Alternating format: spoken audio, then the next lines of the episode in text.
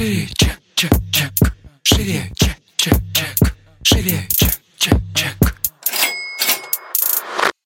Всем привет! Это выпуск подкаста «Шире чек». Меня зовут Ира Подрез, и дважды в неделю вы слышите мой голос. В этом подкасте мы говорим про продажи, как перестать их бояться, что делать с синдромом самозванца, как поднять чек и начать зарабатывать больше. Ну и самое главное, к чему с вами идем, это системные продажи. Сегодня у нас традиционный выпуск ответов на ваши вопросы. Если вы еще не знаете, где мне все задают вопросы, то задают они мне в Инстаграме. Периодически перед записью подкаста я выкладываю окошко в сторис, и где говорю, собственно, ребята, welcome, завтра мы пишем подкасты, задавайте свои вопросы, ответы на них вы услышите, собственно, в выпусках. И сегодняшний выпуск как раз-таки именно основанный на э, этих вопросах, которые вы нам задаете. Я на них сегодня буду отвечать. Погнали. Шире. Продавать услуги в мягкой нише сложнее, чем в твердой? Нет, не сложнее.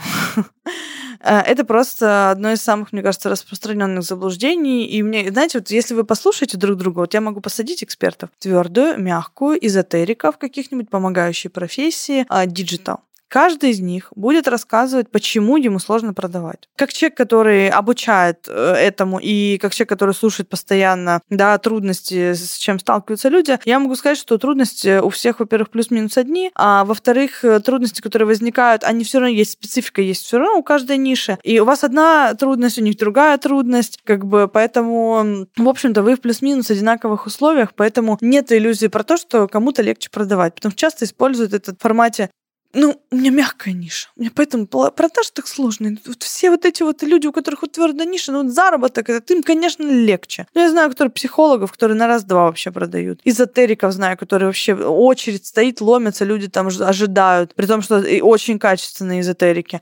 Как бы это вот ну, это просто про навык, понимаете? И поэтому не ищите здесь оправдания, начинайте просто навык этот осваивать. О, вопрос, кстати, про курсы. А сейчас так много инфы и курсов, что не знаешь, куда кидаться. Что главное? Главное, во-первых, для начала понять, а что вам-то надо, курсов там много, понятное дело, у людей куча опыта разного, там, экспертного и так далее. А, и они все про разные. Вам надо определить э, вообще конкретно вашу потребность, какая сейчас болит. Не так, что, ну, хорошо было бы пройти, да, типа, первое, что вы должны решать, это если вот сейчас что-то не получается, сейчас что-то болит, как с этим разобраться. Это первый момент. Второй момент, если вы про то, типа, как выбирать курсы, то я часто рекомендую послушать эксперта в свободном формате. Если человек в свободном диалоге, эфир, стори, ну, сторис нет, э, эфир и GTV, какой-то вот, не знаю, тоже там подкаст, может быть, тут тоже ведет. А если человек может длительный период времени формулировать мысль, и при этом вы из этого что-то можете взять полезное, да, тогда э, эксперт понимает в этой теме. Потому что сторис не показатель. За 15 секунд можно говорить по э, записанному тексту, по заученному тексту. В целом на 15 секунд не так сложно сказать, даже если это не заученный текст. Можно заранее подумать там, да, и так далее.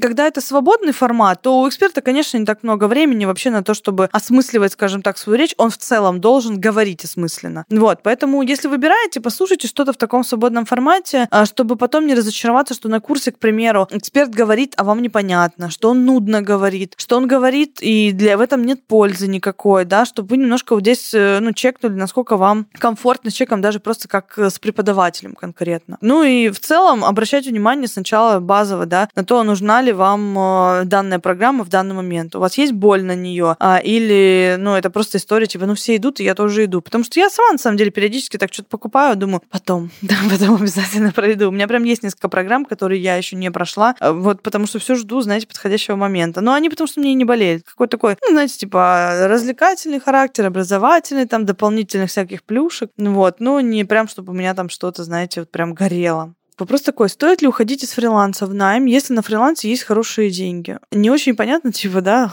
а в найм зачем идете? Ну, то есть уходить из найм, из фриланса в найм. То есть у вас же там что-то должно завлекать, потому что деньги-то есть везде, и в найме тоже деньги есть, на фрилансе деньги есть. Но вас явно беспокоит там что-то другое. Не, воп- не вопрос именно вот стыковки, да, и в найм. Если вы думаете, что найм это типа что-то такое презрительное, да нет. У меня вот, кстати, подружка, она работала на фрилансе, ушла в найм, работает начальником отдела, у них еще такой тоже относительно свободный, короче, график с точки зрения офисной работы. То есть может приехать, может не приехать, может приехать позже, может раньше и так далее. Блин, да она так кайфует. Она зарабатывает хорошие деньги начальником, прекрасно, по-моему, за сотку зарабатывает. Ну, а абсолютно ничем не обделена, как бы в найме, поэтому это, наверное, больше какое-то предубеждение, что в найме сейчас как-то не так. Да прекрасно в найме можно развиваться, особенно в крупных компаниях, да. Мы вот разговаривали когда с Женей Давыдовым в подкасте «Что тебе еще надо», он говорил о том, что в найме люди это что же некие предприниматели, то есть э, там тоже дофига и позиций, и возможностей для развития, предпринимательского развития, и для высоких заработков, вот. Поэтому это же просто форма, условно, там, вашего предъявления миру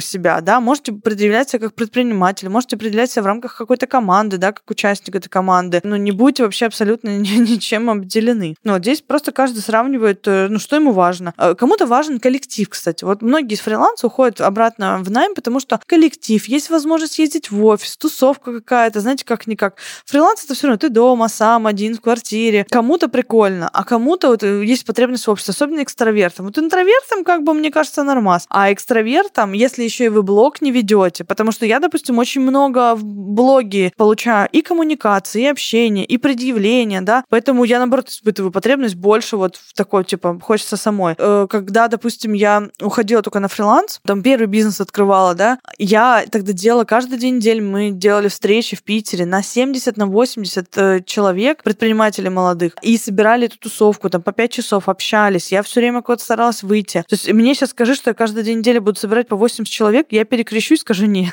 Спасибо большое. Ну, то есть как бы немножко разные вообще исходные данные даже. Поэтому э, посмотрите, что для вас важно. Действительно, очень много людей, кому важен коллектив. Я сама, когда в коллективе работала, мне безумно нравилось, потому что ну, это есть какая-то тусовка такая, с кем то общаешься, что-то как-то, знаете, свои какие-то темы, приколы, поржать можно. А когда один, ну, все равно немножко другое. Вот. Это потом мы уже, когда начали с Яшей вместе работать и в одной квартире восседали, вот, тогда уже тоже как-то полегче было вроде. Э, а вот сейчас мы, допустим, в отдельных офисах работаем, потому что наработались уже вместе, и хочется, наоборот, э, такой, знаете, тишины именно вот мыслительного процесса самостоятельно. Поэтому для каждого тут разное.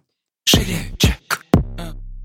Ну что, друзья, на этом наш выпуск ответов на вопросы подошел к концу. Подписывайтесь на мой инстаграм, обязательно ставьте нам звездочки в iTunes, подписывайтесь в Яндекс Музыке. В инстаграме я выкладываю окошко, куда вы сможете задавать свои вопросы. Перед следующей записью оно, собственно, появится у нас в сторис, поэтому вы сможете там оставить свой вопрос. Ну а на этом мы с вами заканчиваем и услышимся с вами в следующем выпуске. Всем пока! Шире,